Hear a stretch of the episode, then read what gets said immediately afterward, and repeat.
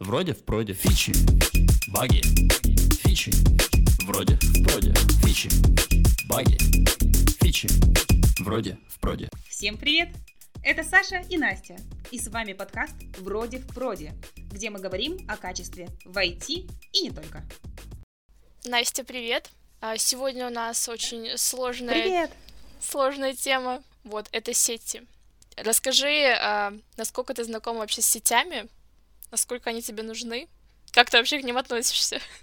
Я отношусь к сетям совершенно положительно, потому что я глубоко убеждена, что чем лучше тестировщик разбирается, да, ладно, не только тестировщик, чем лучше специалист разбирается в технических принципах работы того, с чем он взаимодействует каждый день, тем лучше этот специалист. Поэтому мне хочется каждый раз становиться лучшей версией себя, как бы избито не было это выражение. И однажды вот э, в таком порыве я решила, что надо что-то узнать про компьютерные сети. Потому что, во-первых, про это как-то упоминают в сообществе, я слышала такие термины, как э, там сетевые протоколы, сетевая модель оси, какие-то еще нюансы, связанные с сетями, но понимала лишь концептуально, что это такое, то есть не могла бы объяснить.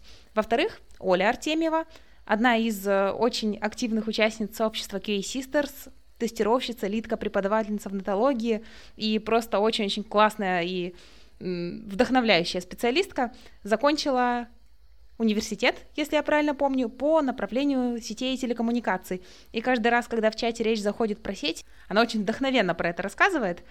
Соответственно, я в какой-то момент сильно вдохновилась. Ну и в-третьих, под рукой оказался курс по компьютерным сетям от Андрея Сазыкина. В общем, таким образом, где-то весной 2020 года я этот курс прошла и базовое знакомство с сетями осуществила.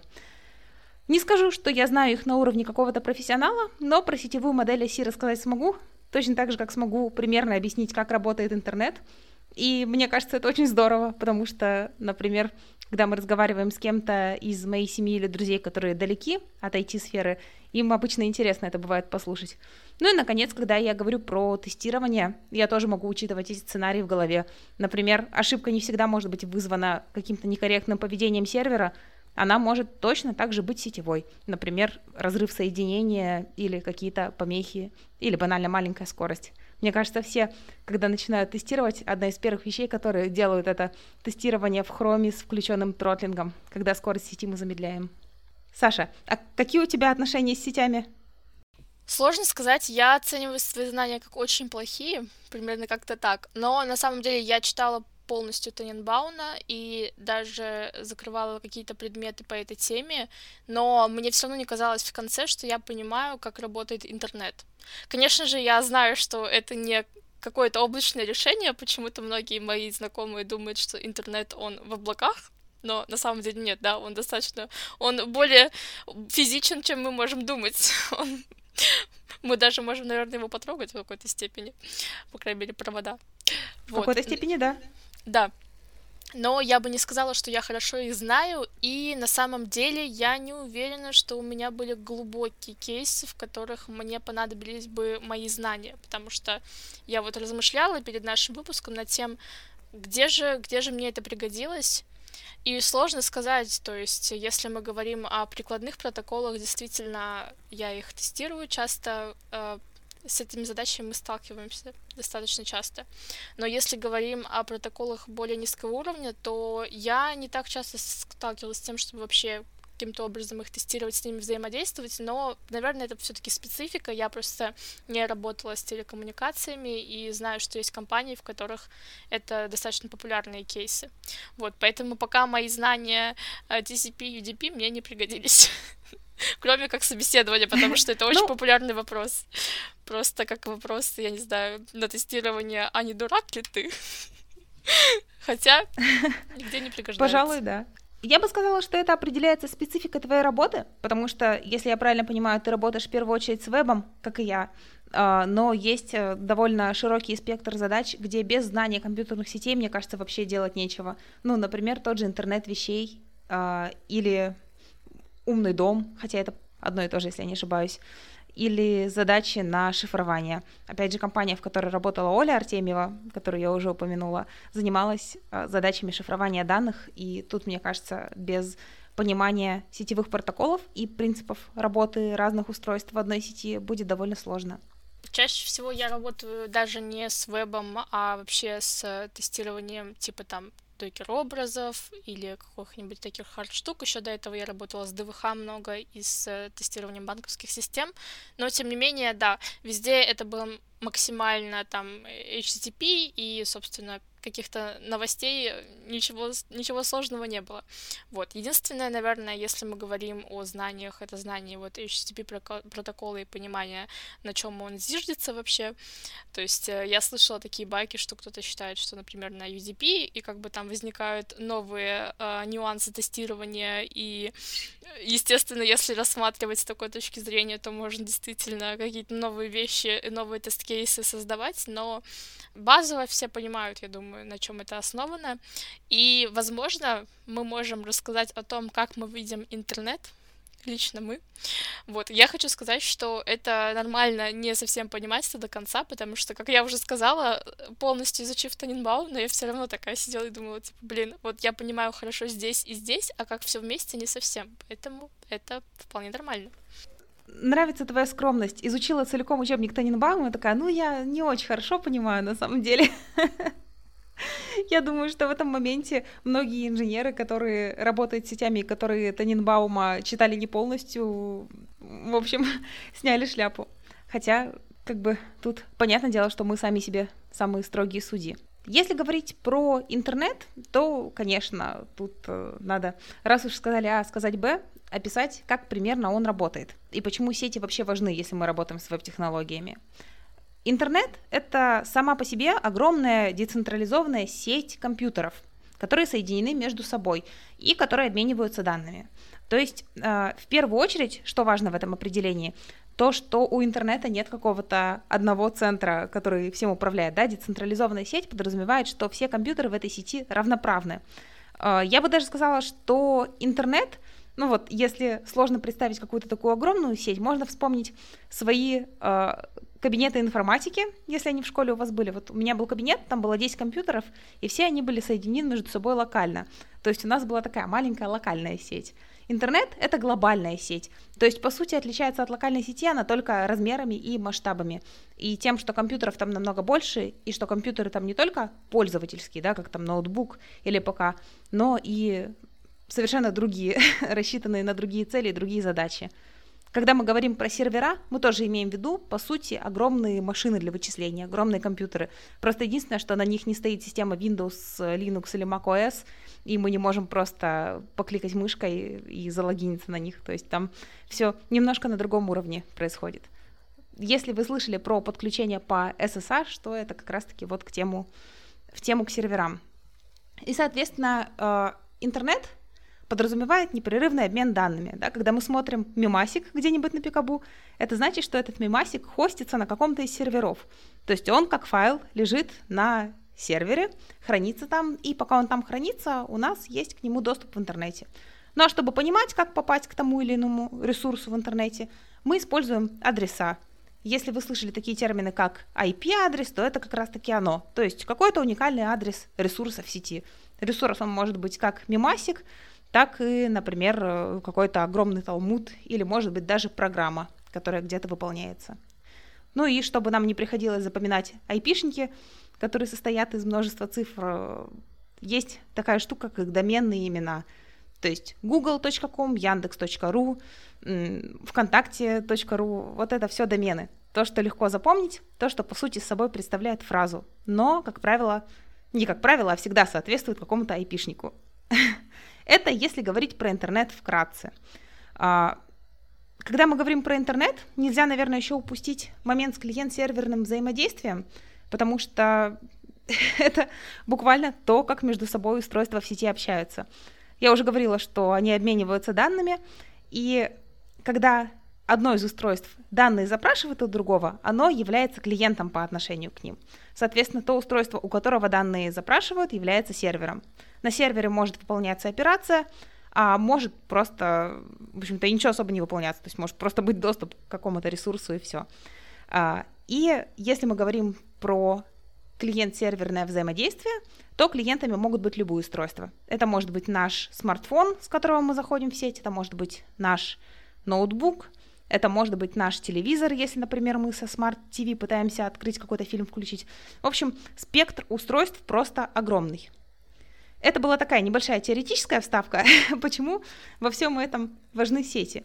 Да потому что в первую очередь, если мы не понимаем, что а, интернет и взаимодействие между устройствами в нем происходит за счет какого-то соединения, и что интернет это сама по себе глобальная сеть, то нам довольно сложно будет представить специфику того, как данные уходят и приходят.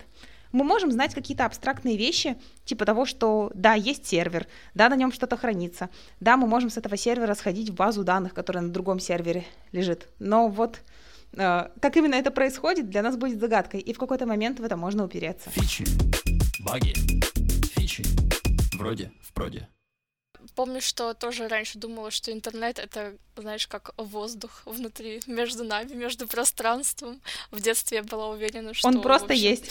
Да, он просто существует, типа, я не знаю, вот как кислород, есть еще рядом интернет, типа, вот он существует. А у меня было другое предубеждение. Я думала, что интернет это какой-то, ну, как файл, наверное, и что если я сделаю что-то не так с компьютером, то я могу случайно удалить интернет. Ну, это амбициозные планы, в общем-то, я считаю. Настя пошла, ввела команду в терминал и удалила весь интернет. Почему бы и нет? Не такая плохая, кстати, затея, кажется. Тут люди за какие-то деньги платят, а тут ты бы взяла и бесплатно дала нам возможность отдохнуть от интернета. Да, как сказала Настя, в общем, интернет, э, он физически до нас достает, то есть это в реальности э, кабели, которые проложены по городам на дне океанов, и они э, соединяют так называемые эксченджи, которые хранят уже различные большие данные, действительно, и от них уже наши интернет-провайдеры, собственно, у которых мы покупаем интернет, доводят до нас через маршрутизаторы, и затем уже мы устанавливаем там обычно Wi-Fi, да, беспроводную сеть, и таким образом мы доходим до интернета, и это не воздух между нами, который нам дан по рождению. Вот, поэтому интернет абсолютно может перебоить и может э, быть недоступен для нас. Важно понимать, почему это происходит. А, я уже упомянула, что один из типов задач, для которых очень важно понимание того, как работают сети, это шифрование либо тестирование каких-то специфических сетевых девайсов, типа интернета вещей. А, но, в принципе, мне приходят в голову и другие задачи, когда без знания сетей будет довольно сложно. Например, если мы говорим про тестирование телефонии, IP-телефонии, то здесь довольно большую роль играет представление тестировщика о том, как именно происходят звонки и что именно может пойти не так. Я сталкивалась в своей работе с такой ситуацией, когда у меня был проект, как раз-таки связанный с IP-телефонией, и я не совсем понимала, почему звонок, который я делаю из веб-интерфейса, не доходит на звонилку на компьютере. Ну, то есть нужно было просто проверить такую интеграцию. И, собственно, у меня просто не хватило тогда знаний понять, что пошло не так. Уже после, анализируя эту ситуацию, я поняла, что как раз-таки вопрос был в сетевых конфигурациях. И вот как тестировщик мне бы очень хотелось понимать, как это работает, мне бы очень хотелось иметь возможность настраивать все самой. Мне тогда хватило уже опыта, не бежать и сразу не говорить, что у нас бага, все сломалось и все плохо. Вот. Но без знания и понимания того, как это работает, я думаю, что скорее всего, это привело бы к тому, что просто я бы запаниковала и могла или пропустить реальный баг, или вот, собственно, назвать багом то, что по сути им не является. Просто неправильно настроенная конфигурация. И в эту же копилку, наверное, я бы закинула тестирование безопасности, потому что это тоже супер важная штука. А, во-первых, когда мы говорим про безопасность, то это обычно всегда работа с сетью, да, то есть небезопасное соединение, HTTP без S, это все, это подарок для хакеров и для тех, кто хочет получить к нашим данным доступ. Во-вторых, э, программы, которые работают с доступом к закрытым ресурсам в сети, которые или для пентестинга нужны, или для хакинга этичного или неэтичного. Это тоже всегда вопрос какого-то сетевого соединения и на более высоком либо низком уровне попытки перехватить наш трафик и как-то его модифицировать. Ну и, наконец, в завершение я бы еще добавила ситуацию, когда знание сетей может быть реально важным. А, это когда мы тестируем продукты, которые будут внезапно использоваться за рубежом. Дело в том, что нужно понимать, что в России все довольно хорошо с интернетом. У нас очень большая скорость соединения относительно интернета в других странах, ну, допустим, в сравнении с Европой. И если в какой-то момент я думала, что это просто мифы, то потом часть моих знакомых эмигрировали и подтвердили, что действительно так и есть. И, соответственно, если мы, например, работаем в аутсорс-компании и делаем продукт на европейский рынок, обязательно нужно учитывать сетевые особенности европейских провайдеров. Понятное дело, что это не требует какого-то глубокого погружения в теорию сетей, но хотя бы держать этот момент в голове, мне кажется, это просто must-have. Думаю, какие есть примеры, когда мне пригождалось знание сетей. А, наверное, если говорить о более классических задачах, то это понимание и знание протокола HTTP. Часто такое бывает, что тестировщики могут э, сказать, э, например, что он некорректно используется и реализуется внутри какого-то а, интерфейса. И, а, например, ну, классические случаи, если а, запрос, get запроса меняет как-то систему и, например, что-то удаляется в базе данных после того, как реализует, реализуется get запрос. Это нарушает HTTP протокол, и абсолютно point для тестировщика сказать, что это некорректная реализация и может привести к потенциальным ошибкам. Ну, как бы и сто процентов приведет к ним. Вот. Также э, очень популярные сети на собеседованиях. Э, не знаю, откуда такая любовь к ним взялась, но вот, э, я думаю, часто кого-то из нас э, пытали этими сетями и протоколами.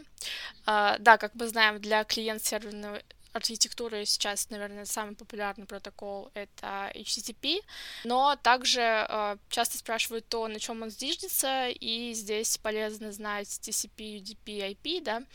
Э, часто спрашивают разницу, как я уже говорила, между TCP и UDP. Тоже не знаю, чем вызвана такая любовь к этому вопросу, потому что нельзя сказать, что она имеет большое базу практического применения, но тем не менее, да, важно э, сказать о том, что TCP э, основана на трех рукопожатиях, э, то есть э, прежде чем передать данные, мы вначале убеждаемся в том, что мы корректно установили соединение.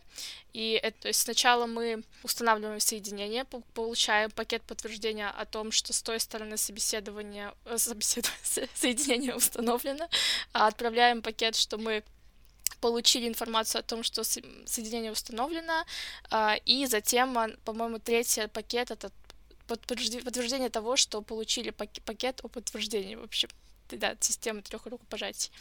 А, что касается UDP, то нам нет необходимости устанавливать соединение, мы просто бросаем данные сразу в неизвестность, ну, по аналогии, например, э, с видео, где нам не так важно каждый пиксель, как важна скорость передачи данных, и, соответственно, мы просто в какой-то момент, когда соединение более плохое, мы видим, что не все пиксели долетают, когда все хорошо, соответственно, картинка очень четкая.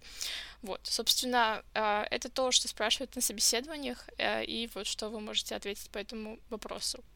А, также иногда спрашивают сетевую модель оси и как она устроена. Здесь, наверное, важно сказать о том, что существуют э, протоколы разного уровня, о том, что они имеют, э, ну, как бы структуру иерархичную, по сути, то есть э, сначала мы отдельно собираем пакеты, потом из этих пакетов у нас собираются полноценные сообщения, и потом уже мы можем передавать какие-то куски данных уже понятные, то есть мы не можем передать, например, сразу всегда все данные, мы передаем их кусочками, где нам нужна последовательность для того, чтобы назад это сообщение собрать а, и так далее. Вот. Но я согласна с Настей, что, наверное, глубоко стоит углубляться в эту тему, только если у вас есть непосредственная задача стоящий, например, на работе, для того, чтобы понять глубоко, а, а как это происходит. Вот. Но базово понимать, что такое интернет, наверное, нужно. А, есть классное видео в Ютубе, а, по-моему, там очень много просмотров, что-то там около нескольких миллионов, как работает интернет за пять минут. Вот, если ваши родственники думают, что все еще он в клауде, да, это можно показать им и развеять этот миф. А если кто-то хочет чуть более подробно это дело изучить, то здесь на помощь придут курсы Андрея Сазыкина. Я случайно увидела эту рекомендацию, ну и потом, как я уже упоминала, по ним изучала информацию про сети, и мне кажется, это просто потрясающий лектор, совершенно невероятная подача, очень понятно все объясняет, очень детально, и этот человек стал записывать короткие обучающие видео до того, как это стало мейнстримом, потому что я сейчас знаю, что, например, а, на курсах как бы не у Яндекс Практикума, так принято, то есть там ведут не длинные лекции, а именно коротенькие видео, разбитые по темам. Вот, Андрей Сазыкин начал делать это до того, как это стало мейнстримом.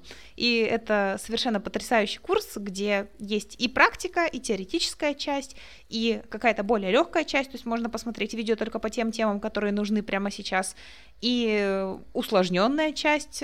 Короче, просто прекрасно, сильно рекомендую. Ну и, конечно же, э, если мы говорим про тестирование безопасности и знание сетей в контексте тестирования безопасности, то есть такая замечательная штука, как OWASP. Это международная организация веб-безопасности, наверное, так можно сказать.